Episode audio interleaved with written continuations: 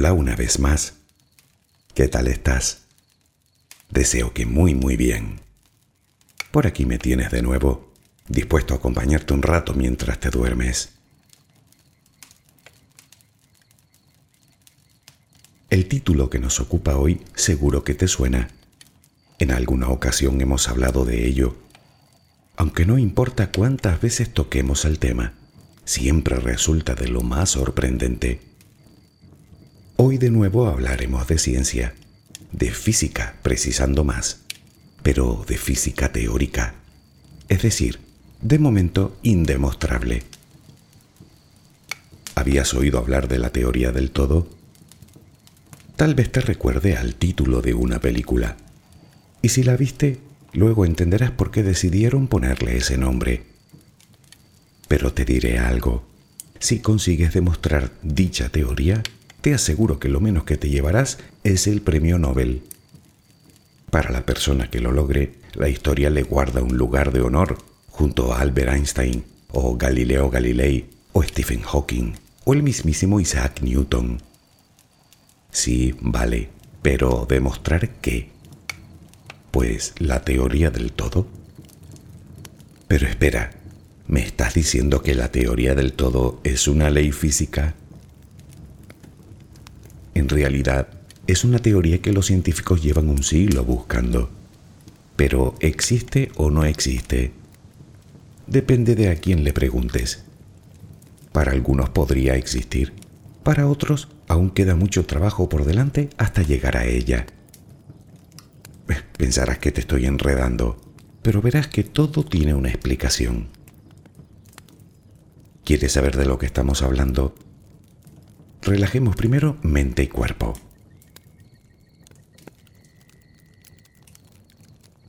Adquiere la posición que prefieras para dormir.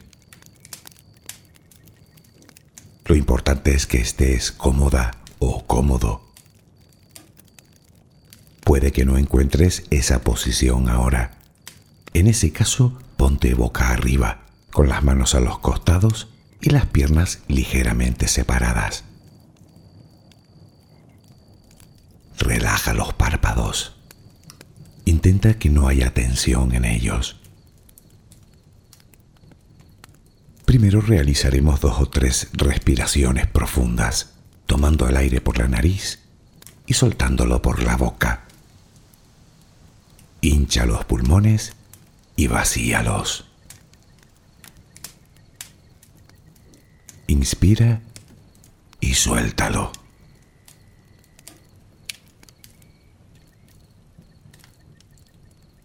Ahora haremos una inspiración por la nariz, mantendremos el aire un par de segundos, durante los cuales mostraremos gratitud por lo que somos, por lo que tenemos, por lo que el universo nos ha dado y por lo que nos ha de dar. Luego suelta el aire también por la nariz. Repítelo dos o tres veces más. Cada vez que exhalas, notas cómo te vas vaciando de todo lo malo y negativo de tu vida y tu cuerpo se va relajando más y más. Inspira, retén el aire y suéltalo. Deja que salga todo lo que te contamina. Inspira y suéltalo. Sigue respirando tranquila y acompasadamente. Intenta hacer la respiración abdominal, dejando que sea el estómago lo que se balancee con cada respiración. Inspira y suelta, sin forzarlo. Inspira y suelta.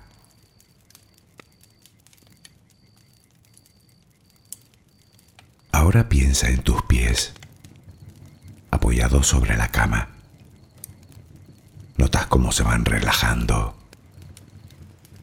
cada vez más. El pie derecho, el pie izquierdo, ambos quedan totalmente relajados. Centra tu atención en las piernas, desde los tobillos hasta los muslos. Siente como todos los músculos se van relajando.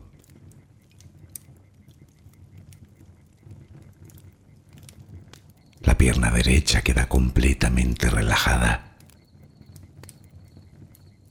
La pierna izquierda se relaja también.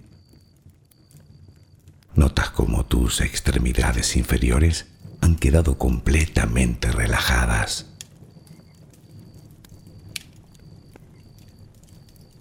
Toma conciencia de tu cadera. Nota cómo se va relajando también. Se relajan los glúteos. Notas el peso de toda la zona.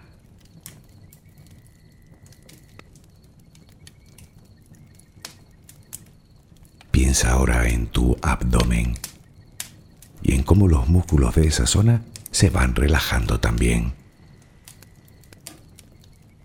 Nota el alivio con cada exhalación.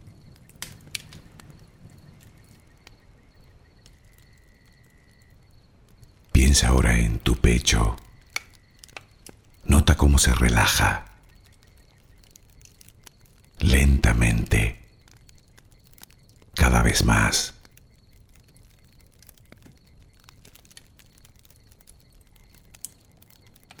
Centra tu pensamiento ahora en tu espalda y en todos los músculos que la cubren,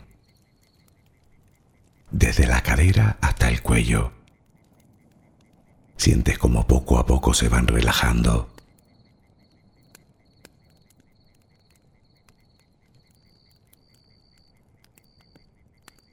Percibes como los hombros también se relajan.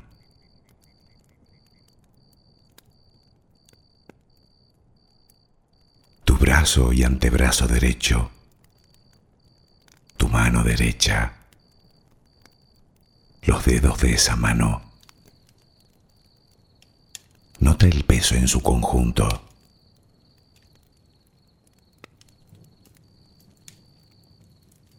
Tu brazo y antebrazo izquierdo, tu mano izquierda, los dedos de esa mano. Nota el peso.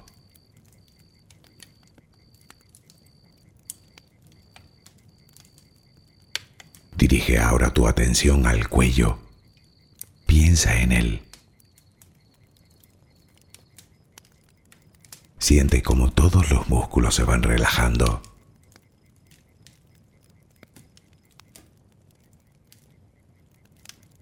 Tu mandíbula. Tus mejillas, tus párpados, tu frente. Se van relajando más y más todas las partes de tu cara y tu cabeza.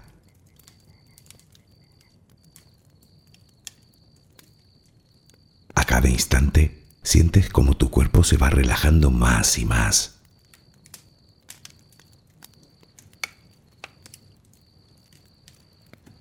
Ahora vuelve a tu respiración.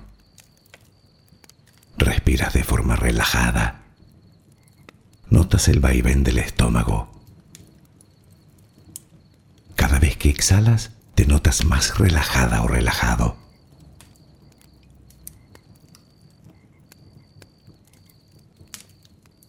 Ahora frente a ti aparece una luz. Mírala.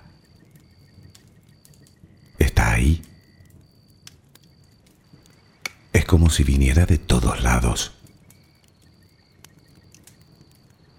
Es una luz muy bella y tranquilizadora. Ella quiere llegar hasta ti y tú la dejas porque sabes que esa luz es amor.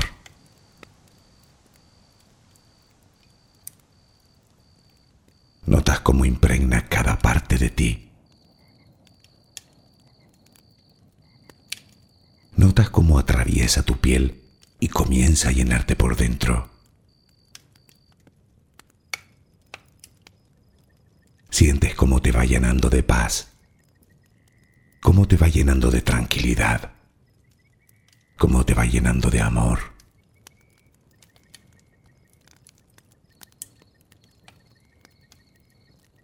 Poco a poco va desapareciendo de ti todo rastro de preocupación.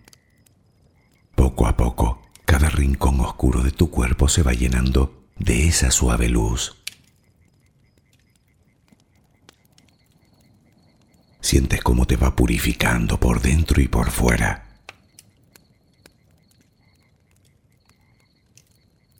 Tomas conciencia de que todo lo que hay en tu interior es serenidad y que ahora mismo no hay nada que temer, porque nada hay que pueda perturbarte. Tal es el poder de esa luz.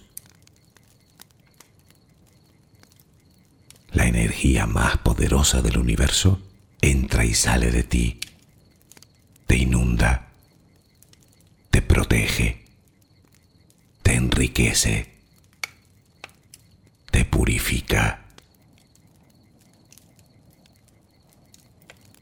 Intenta permanecer en esa sensación de paz, en ese baño de luz.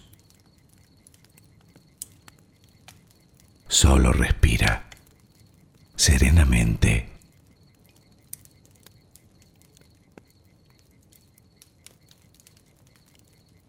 A la teoría del todo también la llaman teoría unificada.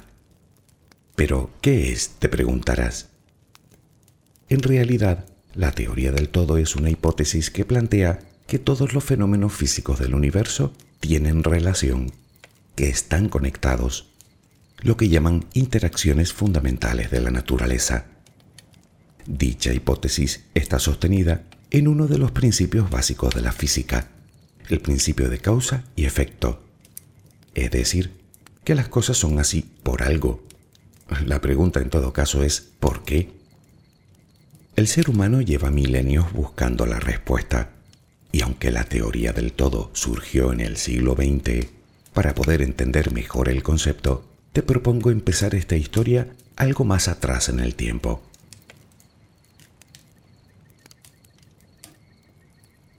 Durante la revolución científica, allá por el siglo XVII, los hombres de ciencia, al igual que hoy, se cuestionaban cómo funciona el universo. Unos se preguntaban por qué los astros giran unos en torno a otros, o por qué son esféricos, o por qué los planetas aceleran su velocidad cuando se acercan al Sol y la ralentizan cuando se alejan. Otros buscaban respuestas a por qué todo lo que sube cae y además todo lo hace a la misma velocidad. Y ya de paso, ¿qué hace que no podamos despegarnos del suelo? Era obvio que debían existir algún tipo de fuerza o energía que justificaran dichos sucesos. Pero, ¿cuáles? Aquí entra la gran aportación de Newton. Él demostró que todos esos fenómenos respondían a una sola fuerza, no a varias, la gravedad.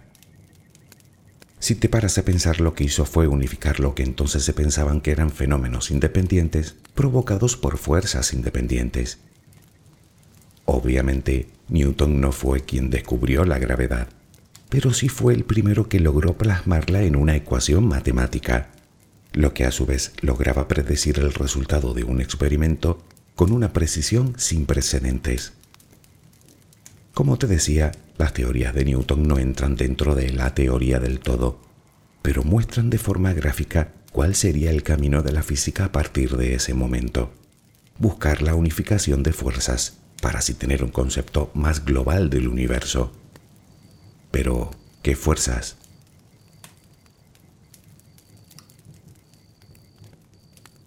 A comienzos del siglo XX, la física afirmaba que el universo era regido por cuatro fuerzas fundamentales.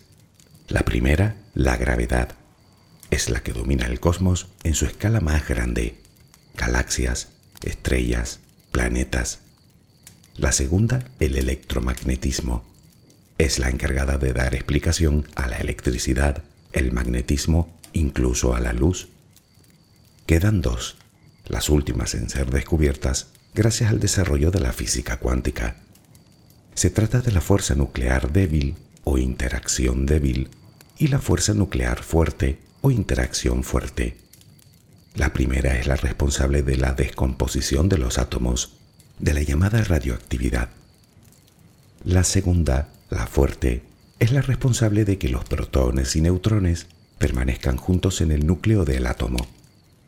Como curiosidad, te contaré que modificando la intensidad de alguna de ellas en una sola billonésima parte, el universo que conocemos sería completamente distinto. En la década de los años 20 hacía su aparición Albert Einstein, con su famosa teoría general de la relatividad. En ella nos daba un nuevo enfoque sobre la gravedad, que añadía exactitud a la teoría de Newton, pero que también nos dejaba conclusiones sorprendentes. Einstein dejaba entrever que la gravedad en sí mismo no era una fuerza, sino algo así como una curvatura del espacio-tiempo producido por la materia. Pero claro, esto implicaba que el espacio y el tiempo estaban unidos en una especie de tejido completamente maleable, que se puede deformar o estirar o encoger o combarse. Pero entonces, ¿qué es la gravedad? Bueno, de momento dejémoslo ahí y resumamos un poco todo este embrollo.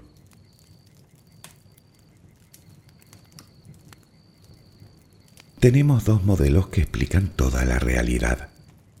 La teoría de la relatividad general, que explica el universo a gran escala, y la teoría cuántica, llamada modelo estándar, que explica el resto de fuerzas, o lo que es lo mismo, el universo en su escala más pequeña. Ambas teorías funcionan a la perfección en sus ámbitos, son increíblemente precisas, pero no hay forma de combinarlas. Es como si el mundo estuviera hecho bajo dos premisas diferentes, y que para colmo se contradicen. Una encargada de ordenar el universo con sus propias ecuaciones matemáticas, y la otra encargada de ordenar el mundo de las partículas subatómicas con las suyas.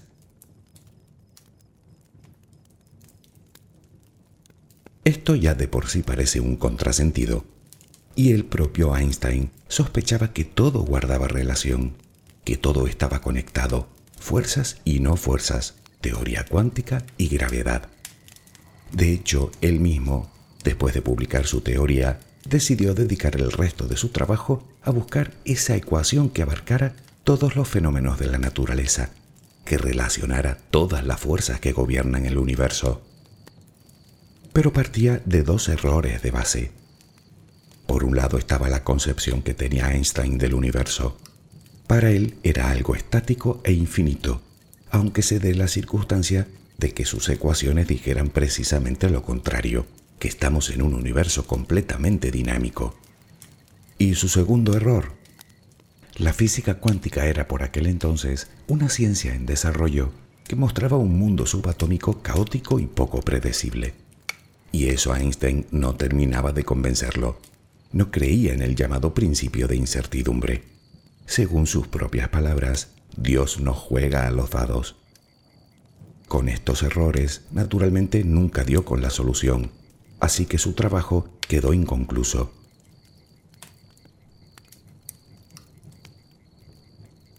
Lo que buscaba Einstein era precisamente la teoría del todo, o lo que es lo mismo, combinar ambas teorías, la teoría general de la relatividad y la teoría cuántica, en una sola ecuación.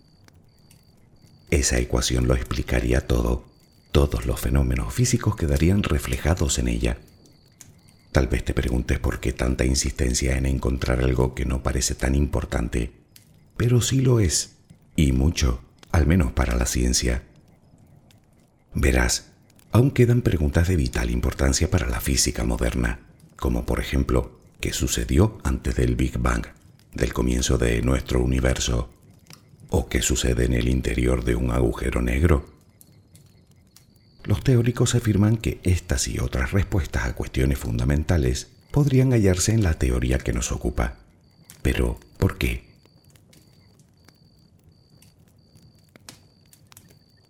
Pensemos en un agujero negro. La principal fuerza que lo domina es la gravedad, pero también es verdad que es extremadamente pequeño, por lo que también debe actuar la cuántica. La pregunta sería, ¿cómo estudiarlo? ¿Desde una teoría o desde la otra? ¿Cómo funciona realmente? El sentido común y las matemáticas nos dicen que deben ser las dos a la vez. Pero si es así, ¿cómo? Y con respecto al comienzo del universo, nos enfrentamos a una situación similar. Tenemos más o menos claro lo que ocurrió a partir de que empezara su expansión, pero no tenemos ni idea de lo que sucedió antes. Habló de antes de la primera mil billonésima de segundo, cuando toda la materia y energía estaban concentrados en un punto infinitesimal muy caliente y muy denso. Algunos científicos han intentado comprender estos sucesos para llegar a la teoría del todo, como por ejemplo Stephen Hawking, que ha realizado grandísimas aportaciones en el estudio de los agujeros negros.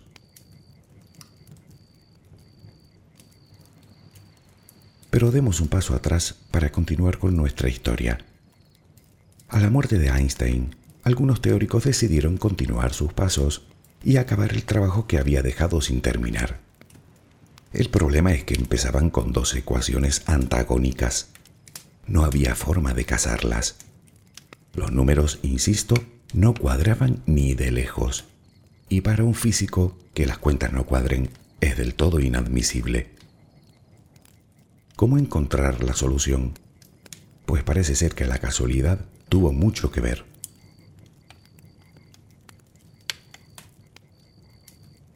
A finales de los años 60, un físico buscaba un grupo de ecuaciones que explicaran la fuerza nuclear fuerte. Parece ser que mientras hojeaba un libro de matemáticas editado hacía más de 200 años, para su sorpresa, encontró algunas ecuaciones que parecían describir perfectamente lo que buscaba. Pero eso no era todo. Aquellas ecuaciones describían algo más.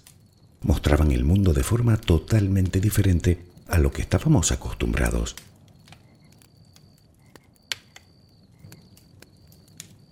Como sabes, el núcleo del átomo está formado por protones y neutrones, y estos a su vez en partículas aún más pequeñas, llamadas quarks. Resulta que aquellas ecuaciones mostraban que lo que creíamos que eran partículas indivisibles estaban formadas por algo así como cuerdas vibrantes de energía abiertas o cerradas billones de veces más pequeñas que las propias partículas subatómicas. De ahí que adquiriera el nombre de teoría de cuerdas.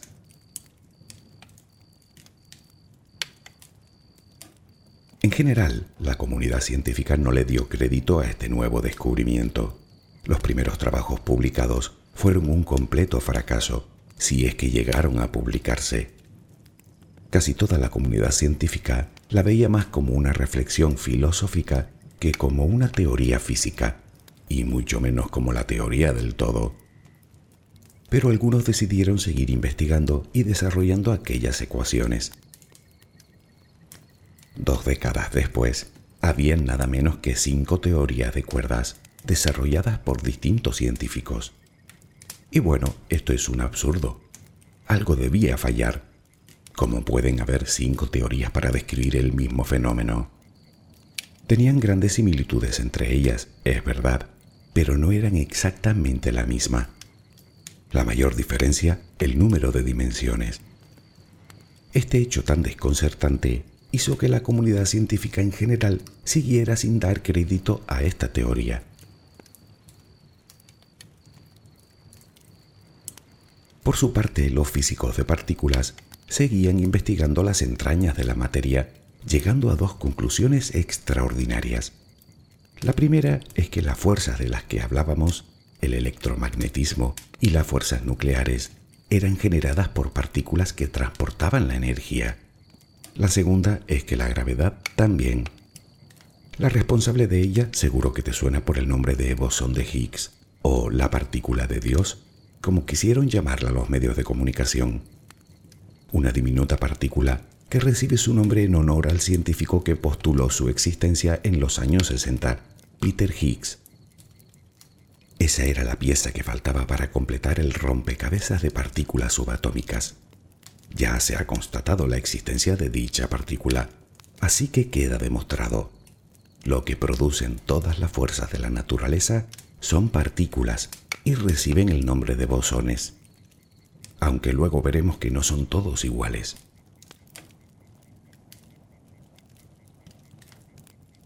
Con todo seguía resultando demasiado extraño que la gravedad fuera billones de veces más débil que el resto de fuerzas. Y esto lo puedes comprobar tú con un sencillo experimento. Coloca un clip sujeta papeles sobre la mesa. Ahora toma un pequeño imán de nevera y pónselo a un centímetro por encima. El pequeño trozo de metal sucumbirá a la fuerza del imán. Y tal vez no te extrañe en absoluto pero piensa que ese diminuto imán tiene mucho más poder que toda la tierra que tira del clip. Pero, ¿por qué? El motivo lo verás en unos minutos y te va a resultar como poco sorprendente.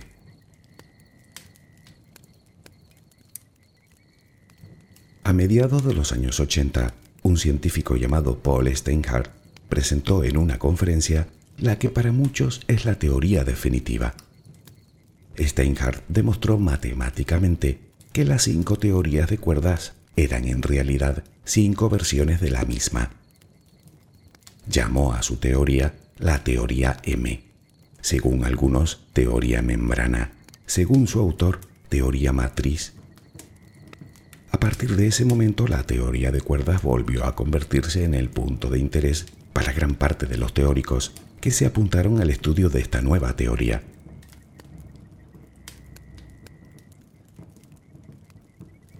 La teoría M es simplemente una variante más completa y evolucionada de la teoría de cuerdas, y lo que dice es verdaderamente increíble. Para comenzar, como ya mencionamos, la materia está formada en su esencia por pequeñísimos hilos de energía, cuerdas diminutas que en función de su vibración, o si están abiertas o cerradas, dan lugar a una partícula o a otra. Pero para que las ecuaciones de Steinhardt cuadraran, el universo debía tener un total de 11 dimensiones, 10 espaciales y una de tiempo. Si te cuesta entender esto, no te sientas diferente. Nadie lo entiende. Nuestro cerebro está concebido para captar solo tres dimensiones espaciales y la dimensión del tiempo. Las otras siete quedan de momento muy lejos de nuestra lógica, aunque según afirman están ahí y mucho más cerca de nosotros de lo que creemos. De hecho, están pegadas a nosotros, pero son tan pequeñas que no somos capaces de percibirlas. Bueno, ni nosotros, ni la más avanzada tecnología, al menos de momento.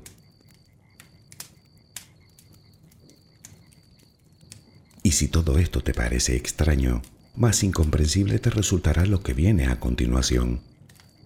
Parece ser que el espacio en sí mismo también es algo, una membrana formada por puntos infinitesimales y muy juntos que forman una especie de red o tejido espacial. En realidad se le dio el nombre de brana, pero viene a ser lo mismo. Pues bien, todo el universo observable se encuentra en una enorme brana o membrana cuatridimensional, tres dimensiones espaciales y una de tiempo, que envuelve una quinta dimensión formando una gigantesca hiperesfera. De ahí que la ciencia contemple un universo plano. En realidad puede que no lo sea, sino que su curvatura es tan leve que no la podemos percibir. Te pondré un ejemplo. Imagina que eres de un tamaño minúsculo, de tan solo unas pocas micras. Te encuentras habitando en la membrana de una pompa de jabón. Para ti, todo tu universo es esa membrana. Y desde luego, entre mayor es la burbuja, más plana te parecerá. No eres capaz de ver lo que hay fuera y mucho menos lo que hay dentro. Para ti, tu mundo es bidimensional. Solo puedes ir hacia la izquierda, derecha, adelante o atrás. Pero en realidad no lo es.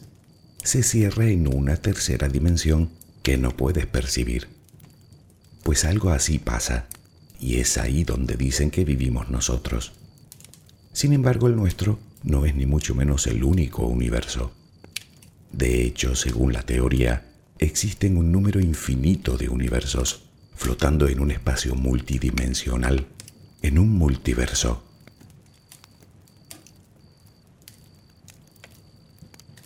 Las implicaciones de esto son realmente impresionantes. El hecho de que existan infinitos universos significará que habrán universos de todo tipo. Existirán algunos en los cuales nunca haya llegado a formarse la materia y sea un universo de energía. En otros la gravedad es mucho mayor que el resto de fuerzas. Otros serán universos de fotones, universos de luz. Otros podrían durar milisegundos y otros podrían ser cuasi eternos. Pero otros podrían haber evolucionado como el nuestro. Al existir una cantidad infinita, matemáticamente es probable de que existan universos iguales que este en los que hay una réplica de ti, con casi la misma vida que en este, o la misma, o no. Habrán universos en los que tú ni siquiera llegaste a nacer, pues tus padres nunca se conocieron. Todas las posibilidades imaginables podrían estar habitando otros universos. Y te diré más, casi toda la física cree en los universos paralelos. La controversia no estriba en si existen o no, sino de cuántos tipos existen. Si de un tipo, de dos, de tres o de cuatro tipos de universos diferentes. Un día profundizaremos más en este tema. Bien, tenemos un hipotético lugar gigantesco, lleno de universos. Intenta imaginar un lugar inmenso con infinitas pompas de jabón. En la membrana de una de ellas, insisto, vivimos nosotros. La pregunta es, ¿cómo se formó nuestra burbuja? ¿Qué dio origen al Big Bang? Comentábamos que antes de que nuestro universo comenzara su expansión, todo estaba concentrado en un punto muy muy pequeño con una densidad y calor extremos. La pregunta que se hacían los científicos era, ¿qué sucedió antes? Y sobre todo, ¿de dónde salió toda esa materia y energía que vemos repartidos por todo el universo? Pues parece ser que el motivo está en las branas. Dos de ellas, es decir, dos universos, colisionaron dando lugar a un tercero, el nuestro, que comenzó a expandirse inmediatamente hasta lo que conocemos hoy, flotando en el hiperespacio, o bulk, como le llaman los científicos.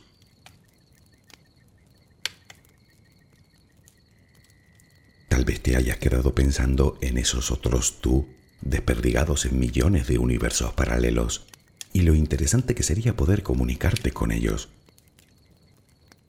Bueno, pues al menos en teoría no es un disparate y verás por qué. ¿Recuerdas que antes hacíamos referencia a la debilidad de la gravedad frente al resto de fuerzas? Bien, recordemos que dichas fuerzas son partículas, que a su vez están formadas por pequeños filamentos de energía.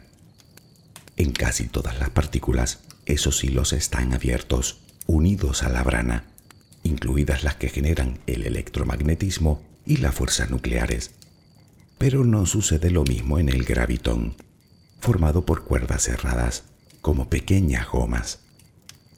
Según los científicos, estas partículas, al no estar sujetas a nada, sí que podrían atravesar esas branas y pasar de un universo a otro. Dicho de otro modo, si la gravedad es tan débil, es simplemente porque se estaría escapando de nuestro universo. ¿Estabas buscando una forma de comunicarte con tus otros yo?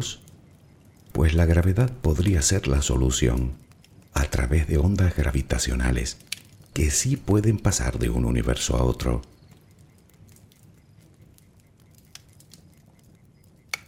¿Puede ser la teoría M la legendaria teoría del todo? Bueno, eso es precisamente lo que afirman los que la defienden. Aunque estaría mejor decir que es la teoría que con más fuerza se postula como la auténtica. Lo cierto es que hoy en día tiene muchos más seguidores que detractores. Sin embargo, aunque los números cuadran y las pruebas circunstanciales apuntan a ella, la comprobación empírica está aún muy lejos, si es que llegamos a demostrarla algún día. El tamaño mismo de las cuerdas, por ejemplo, si un átomo es del tamaño del sistema solar, una cuerda sería del tamaño de un árbol. ¿Cómo ver algo así de pequeño?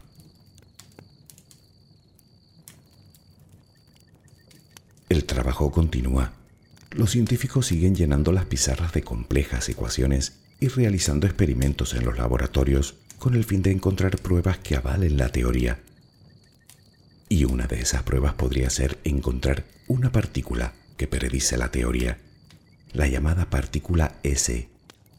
Con el gravitón sucedió algo similar. Primero se postuló y décadas más tarde se pudo confirmar su existencia en un acelerador de partículas. La partícula S sería algo así como un equivalente mucho más pesado de todas y cada una de las partículas que forman el universo. Esta hipotética partícula podría dar sentido a todo lo anterior, en lo que los científicos llaman supersimetría.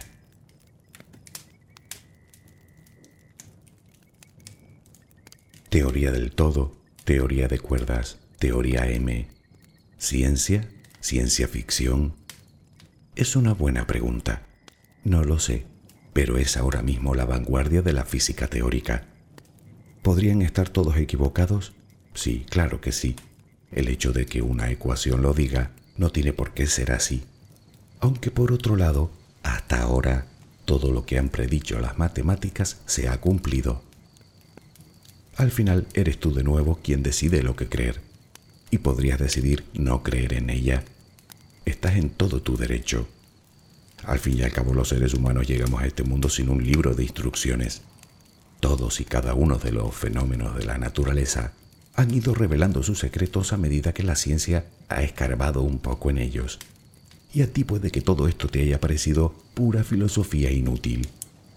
Pero en cambio, si decides creer en esta teoría y estar de acuerdo con la mayoría de los científicos, estarás aceptando que todos tus átomos están formados por esas pequeñas cuerdas de energía.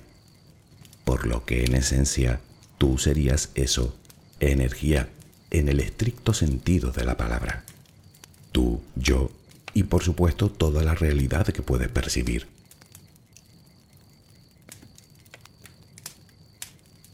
Tal vez necesitemos mucho tiempo para deshacer toda la madeja, o tal vez nunca lo consigamos. Lo que sí te aseguro es que los científicos no se van a dar por vencidos. Y yo tampoco.